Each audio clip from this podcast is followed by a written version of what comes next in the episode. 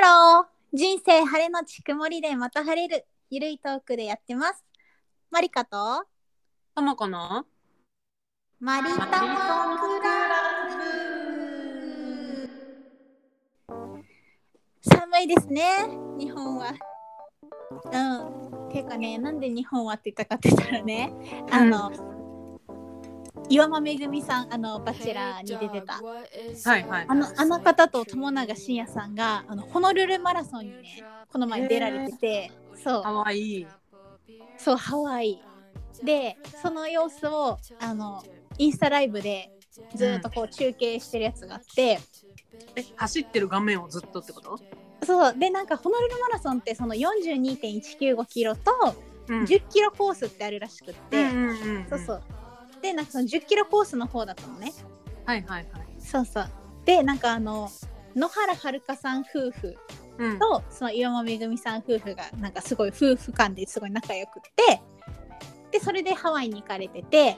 その野春さんの旦那さんはそのフルマラソンを走ってたんやけど、そうそのその他の3人は普通に1 0キロで緩やかに走られてて、はいはいはいわあなんかホノルルマラソンってなんかいいなって思ったのなんか前から知ってはいたけどうんうんあそんなその1 0キロでこうお気楽に走ってもいいんやみたいなはいはいはいてか全然歩いてもいいしみたいな感じでうん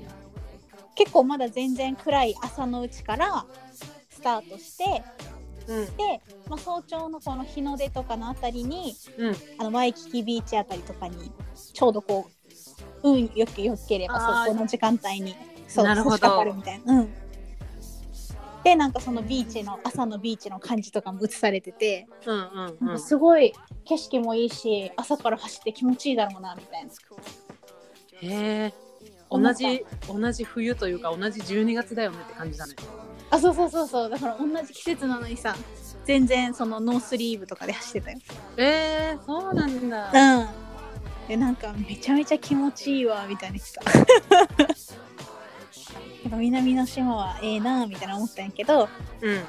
なんか友永さんめっちゃ犬が好きうんうんうんうんらしくて、うん そうでなんかその岩見めぐみさんは結構最初あのなんていうのそんなに速いペースではないけどジョギングみたいな感じですごい一生懸命走られてたのうね、んうんで深夜さんはあのそれにあの歩きながらついていくみたいなだから深夜さん歩きだけどめぐみさんちょっと走ってるみたいな感じで緩やかにスタートしてて、うんでもなんかちょいちょいその現地の人たちがその沿道の応援にワンちゃんを連れてたりするのね、そしたら 深夜さん犬が好きすぎてちょっとワン休憩行ってくるわみたいな感じで絶対夜のそのワンちゃんのとこ にそう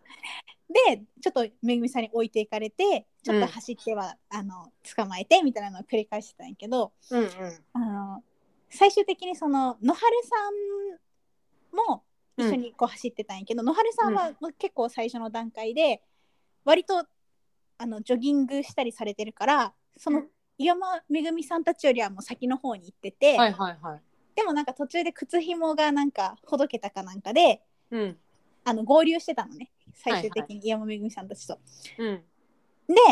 その野春さんとめぐみさんがジョギングしてるところに、まあ、うん友永さんがついていってたんやけど、また途中でちょっとワン休憩行ってくるわって言って、うんワン休憩に行ったらその見失っすちゃごっいな、ワン休た憩。うん。見失っちゃってたわけよね。うで ん完全に見失って、うん、でそれでも あのなんかもうワン休憩を絶対するっていう深夜さんが面白かった。そんなに犬好きなんやと思って、そうね。うん、いやだから面白いなと思って。なんか、バチェラーの時から、こう、うんやっぱ変わらない、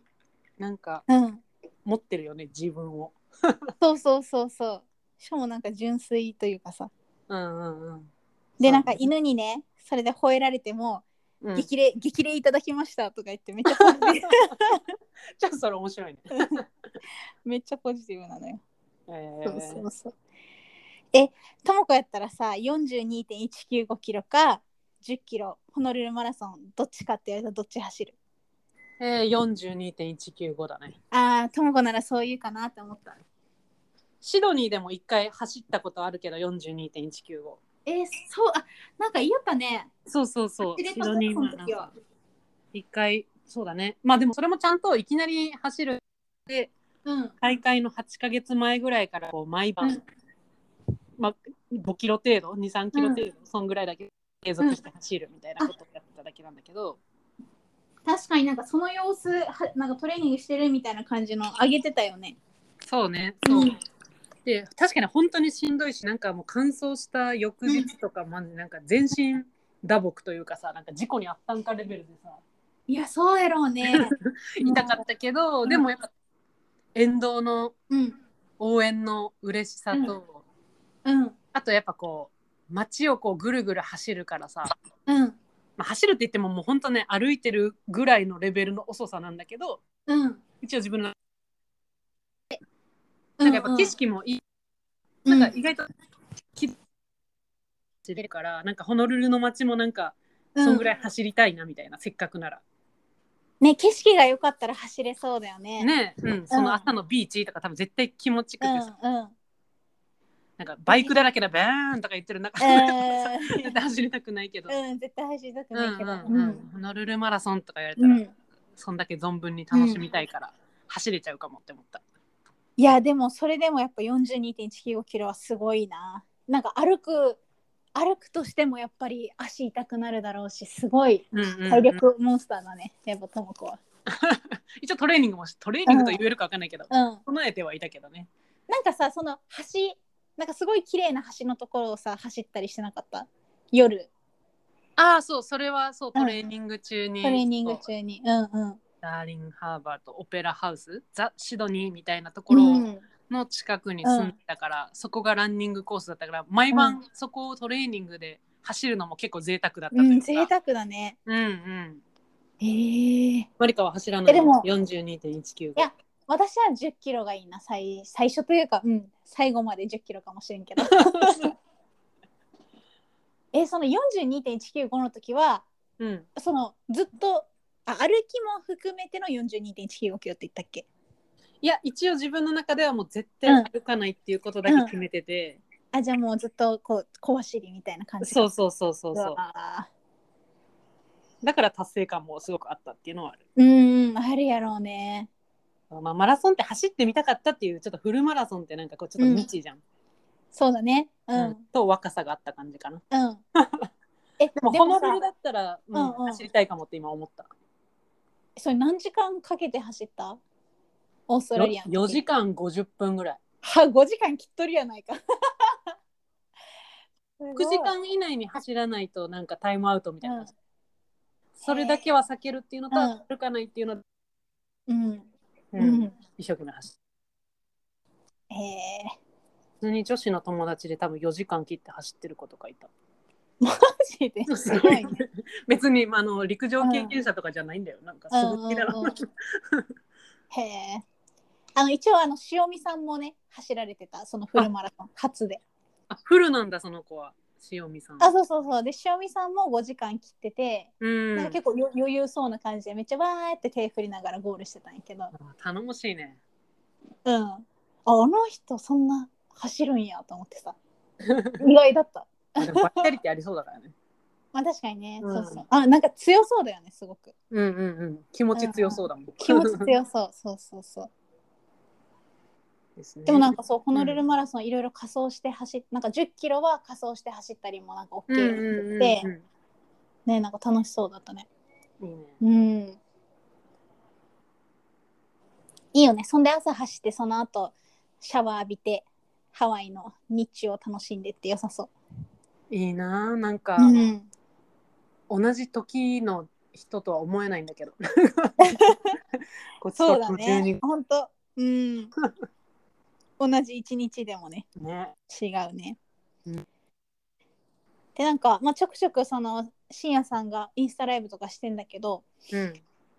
なんかその私たちもさ一回さ話題に出したけど、まあ、その日本の給料がまあ低くなってるみたいな話をなんかちょこっとされてて、うんっうんて。いうのもそのハワイすごい良くて楽しいけど、やっぱ物価高いみたいな話をされてて、うん。もうちょっとしたエビしか乗ってないようなフォーがうん。なんか2000円ぐらいするよねみあそれはベトナムうんわかんない、うんうんまあ、ハワイとかの話かな、うんうんまあ、2000円ぐらいするよねとかいう話とかうん。うんなんか塩見さんもこの前ベトナム行ったけど全然高くてもうびっくりしたよみたいな話しててうんでも日本が本当給料が低いよねっていう話をされてたからなんうかんすごい、まあそっかーってそうだよねって思った今旅行に行ったとしても私もさ見ててめっちゃハワイの物価高いなと思ったもそうだねんうんなんかニュースで家族4人ハワイ旅行行ってきたけど、高かったですよ、ね、時間帯そんな長くなかったけど200万かかりましたとかって言って、ニュースのインタビュー受けてる人いた よもう結婚式やんね本当やねうんうんその人たちもそんな贅沢してないんですみたいな感じうの、んうん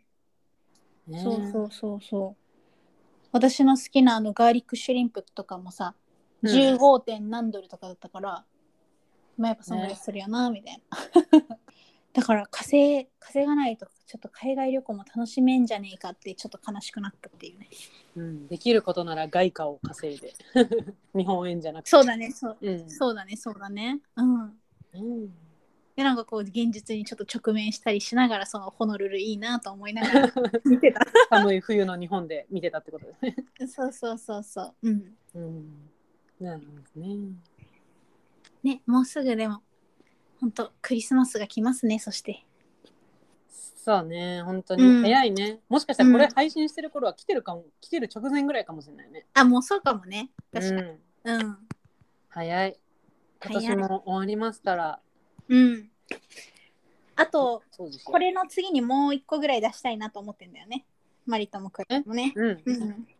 これは年内最終回じゃなくて、もう一個次で今年は最後回にしそよううとそうそ思っうてるそのう、で。うん、最後回はどんな締めくくりにしようかねまあ、一年のまとめとまとめと来年の抱負ですかね。そうねうんうん、うんなんかさすごいさ最近のさまあ私の日常の中のちょっとした気づきなんやけどさ、 うんなんかともこって街中で例えば困ってる人とか見つけたらすぐ声かける派ああ、でも気になるね。うん。私ちょもっ気とパにッとなはる瞬発的にはいけないかもしれないけど、ちょっと、うんあうーんって様子は見てると思そうだよね。なんか私もできればその自分が困ってる時にパッて手を差し伸べられたら嬉しいタイプだからまたなんか次そういう困ってる人がいたら今度は私が助けてあげようと思うんだけど結構躊躇しちゃしちゃうことが多くってこの前ねあのともこも知ってる大学の頃の友達がう。大阪に遊びに来てくれてて、うん。で一緒にあのうちで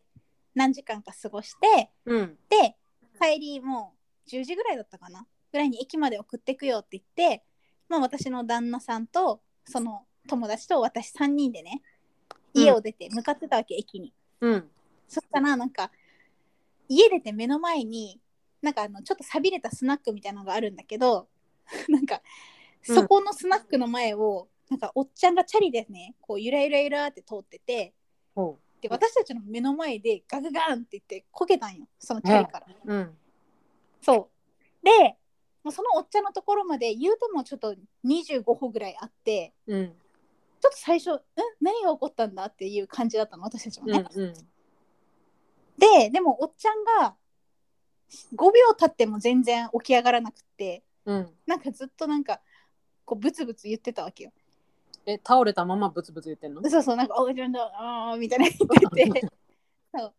でなんか一瞬私なんか暗いしなんかちょっと変な人かなと思って、うん。うん。声かけるかめっちゃ迷ったわけ。うん。でもまあ私たち3人いたからうん。やしその旦那さんは男だからうん。なんか結構ズンズンズンってその人のとこまで行っててう「ん。大丈夫ですか?」みたいな感じで言ってたわけよ。旦那さんそしたらあそうそう旦那さんがうん。ね、うん。ういん。や大丈夫なのかなと思って私たちも恐る恐る言ったらなんか「うんああ大丈夫ありがとうな」みたいな感じだったからまあ悪い人ではうなかん。なくって、うん。でなんかでもこう旦那さんがこう立たせようとしても全然立たなくって、うん。ちょっとちょっと痛いわみたいなずっと言ってて。 うん。でで大丈夫大丈夫ありがとうみたいなごめんな迷惑かけてみたいに言っててうん。で多分まあ本当に多分足がめっちゃ痛かったからすぐには立ち上がれなかったのかなってうん。思って、私らも一旦その場を離れてうん。どうせまた5分後ぐらいに戻ってくるしと思ってねうん。そうでさ、えー、とその友達を送り届けてうん。戻ってきてまだあのおっちゃんいるかなみたいな冗談半分でね私もうん。 角を曲がったらまだいたわけよまだ倒れてたそうそうそうで、もなんか電話しててうん、なんか今はあの店の前でなちょっと焦げとんねんみたいなうん、うん、言っててそしたらそのスナックの扉がバーンって開いてうん、 「あもうまるまるさん何してんねん」みたいな感じでそのおのうん、ママみたいな人が出てきてうん、 「もうあんだけ飲んだらもう乗ったらいかん」って言うたやろみたいなそのチャリに飲酒やん。そうそうだから普通に酔っ払ってこけてたんやけどだからもうそこからもうそのママにバトンタッチして、うまん、あはい、事なきを得てって感じだったんやけどはい、はい。なんか一瞬そういうのもこうでもそれでさスルーしていかんでよかったなってある意味思ったのうん、うん、うんこ。の人はまあ多分困ってたしね本当に本当だよ。何も力にはならなかったかもしれないけどそううん、そうう、ん、うん。まあチャリを立てるぐらいなんやけどうん、そうだからなんか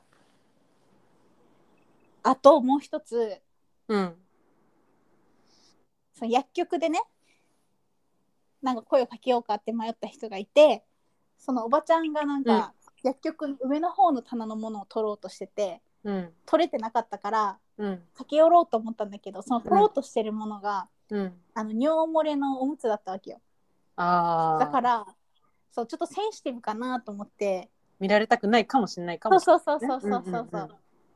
手伝われたくないかもしれないかなと思って、れない。まあ、それは様子を伺って結局自分で、まあ、その後ご自身で取られてたから、うん、まあ、よかったんだけど、うん、なんかその一瞬こう迷う時があるよなっていう話だったんだけどはい、はい、はい、はい。ねどうですかともこさんそのあたり。 うん、またそのドラッグストアだっけうんかでいたおばあさんのやうつ、んうんうんまあどうなんだろうね、まあ、ちょっとまあでも同性だったらギリ恥ずかしくないというか、まあどうせ人も老いたらうんこうあるしっていうのはうんあるから、うんうんまだまだ同性だからねあれかもしれないけど、まあ、確かにねなんか見られたくないやつうんあるよね。私やっぱ、そうだよあねの生理用品とか買うときに、なんかあレジの人女の人でありますようにとかやっぱちょっと思うもんね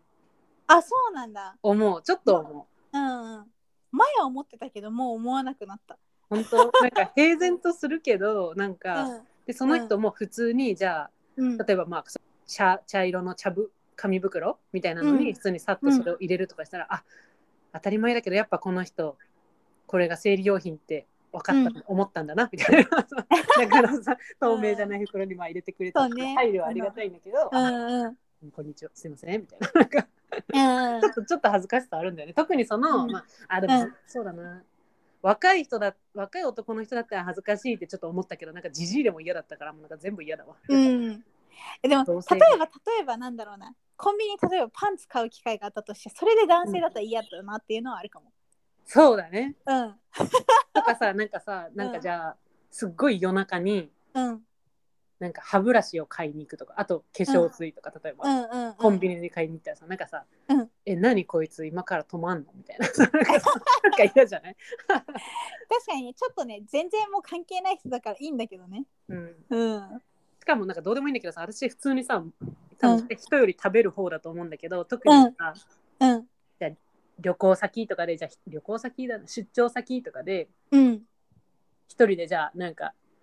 夜ホテルでパーティーしようかなとか思ってさ買い込むするじゃんうんうんそしたらなんか自然と箸を2本とかつけられたりするとすごいなん か気まずくなる。あこれ一人で。それなんですみたいなねそうそううそう。んうん、の話が分からなくなってきたけど、そうやね。うんうなんんかうんうんまあちょっと恥ずかしい時あるから、親切の手を差し伸べたくてもちょっとね。確かにうん、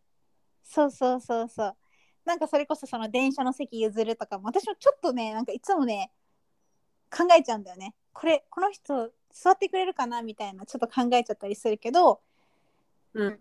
なんか自分がその譲ってもらえた時とかうん。ねすごい今妊婦だからすごいありがたい嬉しいって思うしあなんかそれをこうもう秒でパッと見てパッパって動いてくれたりするとなんかすごいね心がもう泣きそうになるぐらい嬉しかったりするから。あーそうできるだけ差し伸べて言いたいなと思うしあとは結構あの感動レベルでわーって思ったのがうん。あの新幹線とか電車に乗ってて前の席の人が「あすいませんちょっとシート倒しますね」って言ってくれる時うーん。あれもう何もなくても全然いいんだけど「うなんかすいませんちょっと倒しますね」って言われると、なんん か。それだけですごいなんか全然どうぞってなるの私。あーまあまあ、その気持ちわかる。まあ私は言わずに。 うん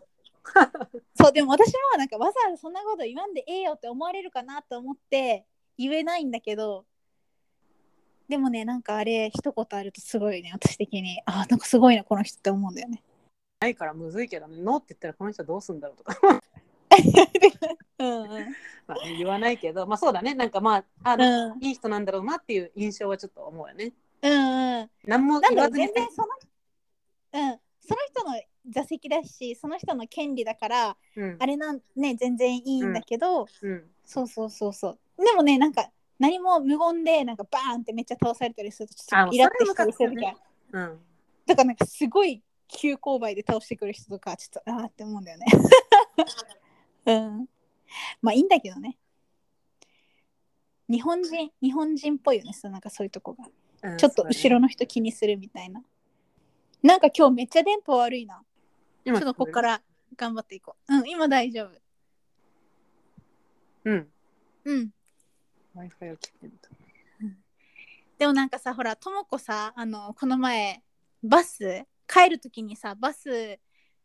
なんか変なバスに乗っちゃってていつもの帰り道なのにすごい時間がかかっちゃったみたいに言ってたじゃんああ私がインスタのストーリーに書いたそうねそうそうそう出張から帰る時のはいちょっと帰り道を間違ったそうバそス乗っちゃったってやつですねう、うん、でさそれに対して私もあるよって返したじゃんうん、でなんかその時にさうん私あの、まあ、普通に乗っててうん車掌さんがこうチケットを見に来てくれたわけよね、うんでその時にその車掌さんが「えお前間違ってるよ」みたいな感じを教えてくれてうんう「んあこれここあのここどこどこ行きだからこれじゃないやつだよ」って言ってくれて「あうんだわーってなってめっちゃショックだったんだけどうんその後なんか車掌車掌さんがなんか数分後になんか戻ってきてくれてうんあの紙にねメモ用紙に、うんあの何時何時発のうん何時どこどこ行きのやつに乗ったら何時にその私の行きたいとこに着きますみたいなのをこうメモでね書いて渡してくれたのね。うんであのもうこれを見て間違えないように何番乗り場から行ってくださいねって言ってくれ てめっそちゃれ何歳の時のエピソード えこれはもう去年とかの話まあ親切にねそうそうそうすごい親切だなと思ってあのおじちゃんみたいなうん白髪混じりのね優しい方だったんだけど、うんなんかわーみたいななんか人の優しさにすごい救われたというかさもうめっちゃショックだったんだけど、うんうんうんなんかその優しさのおかげで私は家まで帰れましたね。なるはずですうんねしかもその時私も真っピンクのパーコみたいな洋服着てたからうん多分ちょっと覚えやすかったんだと思うんだよね。うんそうやねそうそうそうそう。あ違うその電車は合ってたのかな乗る降りるとこも間違えたそう乗り換えがあったんだ乗り換えがあったからいつもと違うところで降りなきゃいけなかったのを私は一本で行けると思ってそのまま乗ってたのよ。うんそしたはらその車掌さんが、あれこいつあそこで降りるべき人のはずなのにって思って声かけてくれたんや、いはいうんうんうんうんうんそうそうそうだからそのピンクでちょっとその時は良かったなと思ったんやけど、うんうんその車掌さんが言ってくれなかったら私多分結構なとこまで行っとったかもしれんそいやなんか日本独特というか、うんいいよなんか海外は別に最低限しかしませんけどみたいなのあるじううゃん、んうんうんうん別にコンビニの店員さんも、うんあのピッてするだけの仕事だからなんかうんしてない間は別に、うんねもちろん全然携帯いじっていいんだけどさ、携帯いじったりうんなんかねこうんうちょっと、じゃあ道聞く人が店に入ってきたとしてもなんか別にそれ、うん給料の範囲内にないですみたいなさ、うんうあんるとう思うんけどうんそういううんお金対価とかを求めずにこうしてあげようっていう心はうんいいですね。そうなんか私就活の時に携帯の充電がなくなってうん。でも絶対ちょっと調べなきゃいけないところがあってなんかコンビニでちょっと充電させてもらったことあるもんその時あのまだモバイルバッテリーとかがなくてうんうん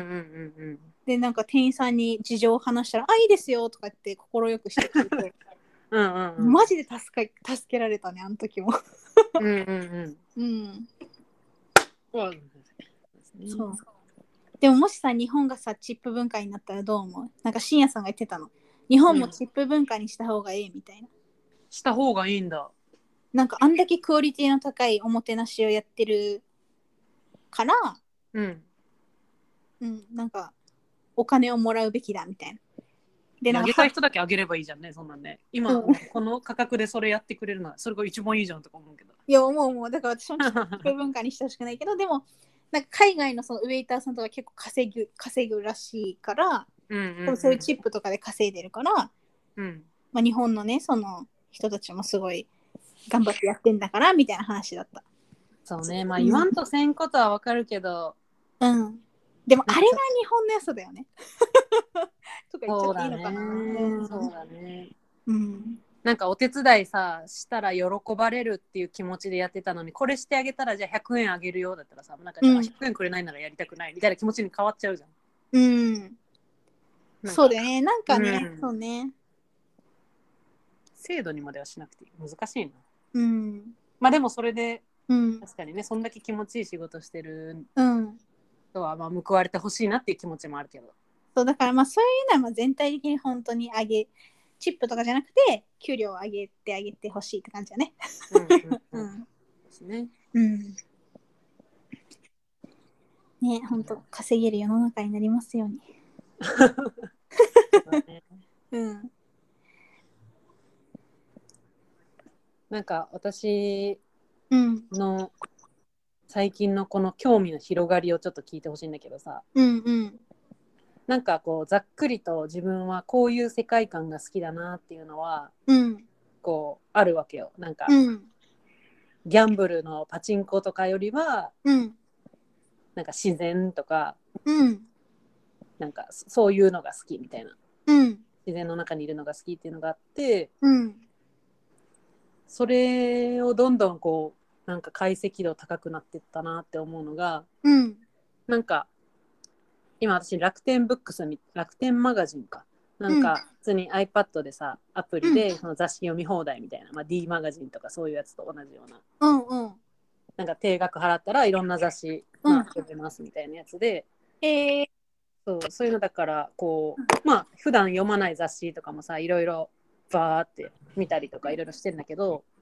なんかいいね、その、なんかデジタルで読めるのめっちゃいいね。うん、うん。でうん。えーっとこの間この内容そう、まあ、アンドプレミアムっていう雑誌あって、まあ、2022年12月号の「私だけの一人時間」っていう、うん。まあ、雑誌の特集があってうん。まあなんかねいろんな人が、まあ、一人時間でこう山に登るとかうん。なんかこの美術館で行った後にドーナツ食べる行くとかなんかそれぞれのね一人時間の楽しみ方をこう紹介してて、うん。まあ、その中に海が見渡せる小屋にこもるっていうような人もいて。うん。でその人がなんでそういうこう生活というかうん。一人時間になったかみたいなところになんかうん。語ってらっしゃるんだけど、うん。まあ、なんかジョージア・オキーフに憧れて一人になるために手に入れた小屋へみたいな感じで書いてあってうん。ジョージア・オキーフってなるじゃんだ誰なるなるなる。そしたらなんかそれは、まあ、アメリカの画家のライフスタイルの影響もあったみたいなねうん。感じで、まあ、その人がそのジョージア・オキーフを知るきっかけになった、まあ、なんか旅行してる時にこうあってみたいながさらっと書いてあって。うん。でも私からしたらこの人のこの海が見渡せる小屋にこもるっていう一人時間の、まあ、写真とともにあってねすごいいいなみたいなうん。私の世界観となんかうん。主張っていうか共感すると思ったら、うん。まあ、そのジョージア・オキーフっていう人に憧れてそうなってるっていうからじゃあきっとでもジョージア・オキーフっていう人が好きだと思ってさ、うん。まあジョージ ョージア・オキーフとはっていうところから今こうさ調べてまあ広がっていったりとかうん。あとなんかね他の人もうん。なんかこう人生フルーツの映画がすごく好きでそれをこう真似るような人生がしたくてみたいなことをまたさらりと書いてあってうん。人生フルーツって映画がなんかそういう世界観系なんだってこう知ってさへえ、それ映画なんだ。そうなんだろうって思って、うん。まあ、人生フルーツって調べたらまあそうやって、うん。あの、まあ、物語がありますみたいなうん。うん。なんかまあおじいちゃんとおばあちゃんがこううん。一軒の平屋でこうん。うガーデニングとか楽しみながらうん。ごちそう作ったりとかみたいな、まうん。うん。あ、そういう感じのであそれはすごい見たいなと思って、うんどこで今見れるんだろうみたいなうん風に思ったらまあなんか、うんちょうど上映上映というかね上う映、ん本当の全国上映的なのはもう去年ぐらいで終わってるっぽかったんだけど最近の映画なのそうそうそう2021年ぐらいの映画だったんだけどええうんそうでもそこからこう調べたら、うんある一定期間だったら東京とか大阪とかでもまだこうやってるみたいなのがうんあって、まあ、ちょっとねこの間東京に行った時に行きたかったんだけどちょっと別の用があってどうしても行けなくてうんまあでも逆に今度ねうんあ2000あ違うこれ2022年ってもう終わってんじゃん終わってた終わってたまあでもねそれでねちょっと本当は大阪の会に行こうかなって思ってたやつがあったんだけどちょっうんと今ちょっと見たら終わってそうだけどまあでもその人生フルーツは多分どうにかしら何かしらでうんいつか見たいなと思ってて、うんそうそんな感じでなんかこううんうん人のヒントを得ながらそなんのかワードについてどんどん調べてってやっていってうんなんか楽しんでますって感じだよね。ブレインストームみたいなんか枝分かれしていってさあのクモの巣みたいなやつちょっね。とコーラスにはいはいはいはいはい。私そうからね。うんともこは本当に私はあんまそうはならんけんさうーん。なんかあんまり暇にならなさそうでいいなって思うそうね。うなんかこの間すごいんうんなんか東京からの出張者がなんか手土産みたいなのを持ってきてうんそれがフランセっていうお菓子だったんだけどうん多分見てみたら見たことある食べたことあるかもしれないんだけどうんその紙袋がめちゃめちゃめちゃめちゃ可愛くてええなんかもうすごいなんかうんうんめっちゃ可愛いと思ってすごい惚れちゃったのえ誰が書いたんだろうみたいなうんうんお土そ産れがであるなうん そうしてフランセまあイラストとかこうこうで調べると、うんまあ、北沢平介さんっていうイラストレーターの方が、うんまあ、デザインしてるみたいなうんうんそこからその平北沢平介さんのことがすごいうんどんな人なんだろうみたいなすごい素敵な絵なの絵というかなんかデザイン性がすごくて、うん、ちょっと見てみよう、今。うん、調べてみて、うんで調べてみたらへうえんこういう人生なんだっていうかまうあん、 10歳から26歳までこうアメリカで過ごしててうん、まあなんか別にやめようと思ったこともあったけどまあイラストの道でみたいな感じの人で、ほうほへえと思っててで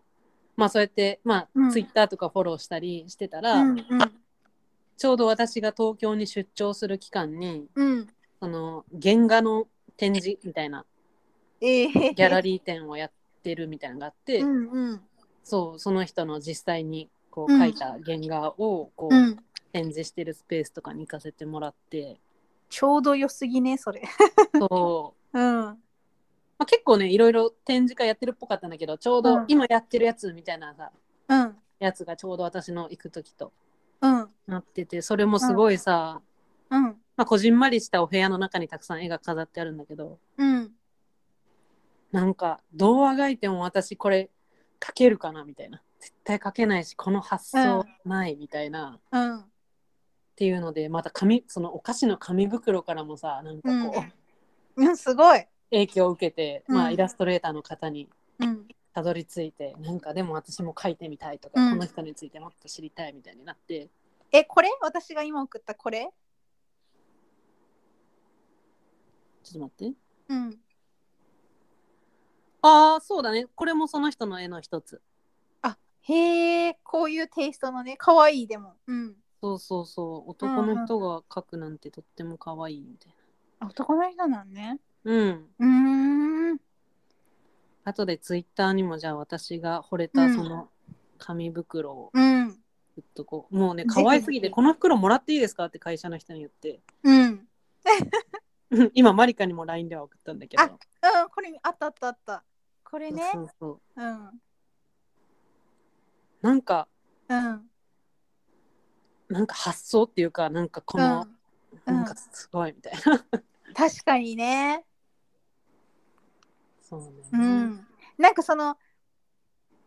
なんていうの普通ではないっていう言葉が適適切かわかんないけどさうんうん本当発想が素晴らしいね。なんかそうなんだよね、こう、うん絵の単体ポンとかっていうよりはなんかこううんパターンなんていうか、うん、うんなデザイン性があるんだよね、うっんうんそうだね。ていう感じでまあなんか、そうやってこんなちょっとしたきっかけでどんどん広がってなんかまあ、うんラッピングといいますかこうやっていくんだなと思って、うん、うん、そめっちゃ広がってるじゃん。う、うん、もうその1個調べたとこからもう2つ3つ。そうそうそううだからまあね、なんか楽天マガジンおすすめですよになるのかちょっとわかんないんだけど、はいまあなんかいろんなものにさ、か軽くでもこうバーっと触れたらさ、ん。うん。ちょっとなんかね、目に留まるものとかね、あったりして、まあそれをまた深めていくっていうのも面白いですよねっていううんう感んじ。確かにまあなんか私も似たような経験で言うとさうん。こそめっちゃヒゲダン好きで、うん。他にもヒゲダン好きな人のアカウントとか見ててさうん。その人がその清塚信也さんもめっちゃいいみたいなうん。言っててその人はそのピアノを弾くこの前の FNS 歌謡祭にも出てたんやけどうん。ピアニストでねうん。うん。でもうでもヒゲダンの藤原さんをこんだけ好きな人が清塚信也さんも好きって言ってるのは私もちょっと興味あるかもしれんとは確思かいに確かに。う。そうんずっとねその清塚信也さんも頭の中にあってうん。だからやっぱテレビでそれのなんか名前を見るとちょっと見ちゃうんだよね。あそあう。そうでおその時は素晴らしいなピアノって思ったりとかうんうんうん。あとは藤井風くんもめっちゃ好きみたいなその人が言っててうんうんうん。もうほんと風くんのこの曲がどうのこうのみたいな言っててそういうところから風くんを聴き始めてうんうんあ。めっちゃいいってなったりとかしてたから。ああ、じゃあやっぱちょっと趣味が似てやるっとぱいうレか。レイトもるねなんかねちょっとねうんうんうんうん。っていうのは感じる、ねうんえねでもあのお母さんとかから「あんた多分これ好きそうだから見てみなさい」とか言われたものとかって絶対見ないんだよねなんか知らんけどえなんで見てみてなんか外れることがあるの過去。うん大体興味ないじゃああんまお母さん分か ってない。そうお母さんアップデートできてないね。昔のマリカのイメージで止まってるそ。うそうなんかねお母さんは多分自分の好きなものを勧めてるんよね結局潜在あ的にあ、なるほどね。見てほしいよね。そうそううんうんうんだから本当になんかね、うん、結構押し売りが激しくて、うん。ううーんん、だから多分私は自分からこう興味のあるところまで行ったものじゃないとなかなかうんうんうん。っていう性格かもしれんなるほどね。えーでもなんかいいよねそういうし興味の広げ方ってめちゃめちゃいいと思うん。ううなんかマリカのおかげで今その清塚信也さんをパッとググってみたけどんうんそのじウィキペディアでね人物ってうんうん中に、まあ両親が音楽好きでこうよく特にクラシック音楽が家の中で流れてて、みたいな、うんうんまあ、そんな感じでこうではなんかうんいい感じに育っていったんですねみたい ない感じだいったけ感どじそうそう結構なんか全国学生音楽コンクール全国大会、中学校の部で1位となるとか、うんまあ、そうやって小さい頃から音楽に親しんで、まあ、うそうんやってやってたんだなーって感じだけど、うんなんか大学は高校から馴染みのある人がいるなんかうんなんたら大学に進んだけど、うん自分が正しいと思ったことが周りに受け入れられず自分がピアノマシーンのようになっていると気づいた入学して日が浅いながら自分を知る者がいない世界へ行こうとモスクワ音楽院へ留学しうんたらかんたらうんたらかんたらって書いててうんそうねでも何もすることがなく自由時間があ何もすることがない自由時間が一番辛く映画鑑賞や飲酒をしたり時には放浪の旅に出たりしながら2年間過ごし、何も得られず帰国したとか、なんかいろいろさ意外ともっとこう綺麗な経歴かと思いきや、あー結構人間臭くてなんかちょっと興味持った普通に後でこの人のじゃあピアノ聞いてみようみたいな感じで今ちょっとうん広がった、でもなんかそういう人間性がめっちゃ溢れてる気がするなんかそのあそんなザ・感じピアなのニストって感じよりはなんか遊び心がなんかすごいあるというか、へなんかちょっーとこっち寄りというかなんかそのもうすごいその音楽家ですっていう感じよりはなんかちょっとこう親しみやすさみたいなのがめっちゃある。えー、なんかクラシックのコンサートとしては異うん例と言える長尺の MC を取るほど喋り好きで、あそうなんか面松白そう本人志をリスペクトしてると公言してるみたいな、 そうそうなんかちょっとそういう人間の面白みみたいなのがありそうな人ではある。なんか雰囲気的に。そうなのなんか今、うんお顔とかを拝見するとこうちょっと、うんまあ音楽家のうん、方かなみたいなこうなんかヒントうん、感じるけど、まさかのそんな人なのね。うん、なんかそんな感じはちょっとあるね。なんか雰囲気的に。で、今聞いて、あ、なるほどって思っちゃった、ちょっと。あそうなんだ。うん、出ちゃってんだプレーに。うん、プへーレイに出ちゃってる。プレーに出ちゃってんですうねん、うん、うん。でもなんかその生き方ってもう人のなんかあれに出るんだな多分きっとそうだね。じゃあこれが年内、うんラス2のうんポッドキャストということで、うんいよいよいよいようんクリスマスも来て新年を迎えるという形になるのでもう一回ねうんエピソード出してうん「タモクラブ」はそうやね年貢納めといいますか何仕事納め仕事納めしましょうかうん、はいでねまあ年明けにはちょっとあのゲスト会なんかもね予定できたらいいなとは思ってるよねそうだねそろそろうん次のゲストをちょっとうんゲスト会を考えなくねうん考えないとねはいうんよしじゃあ締めても大丈夫でしょうかはいはい。ではあの今回の回もちょっとまあいろんなねあのガラパゴス諸島みたいないろんな話がちょっと出いやてきガたラパゴス言いたらいいだけや ろちょっとね ちょっとガラパゴス化してましたがあのお聞きいただきありがとうございました。はいはい。皆さんも年末でね、こうバタバタしているかと思いますが、マリトモクラブでちょっと昇級ししつつ、一緒に駆け抜けていきましょう。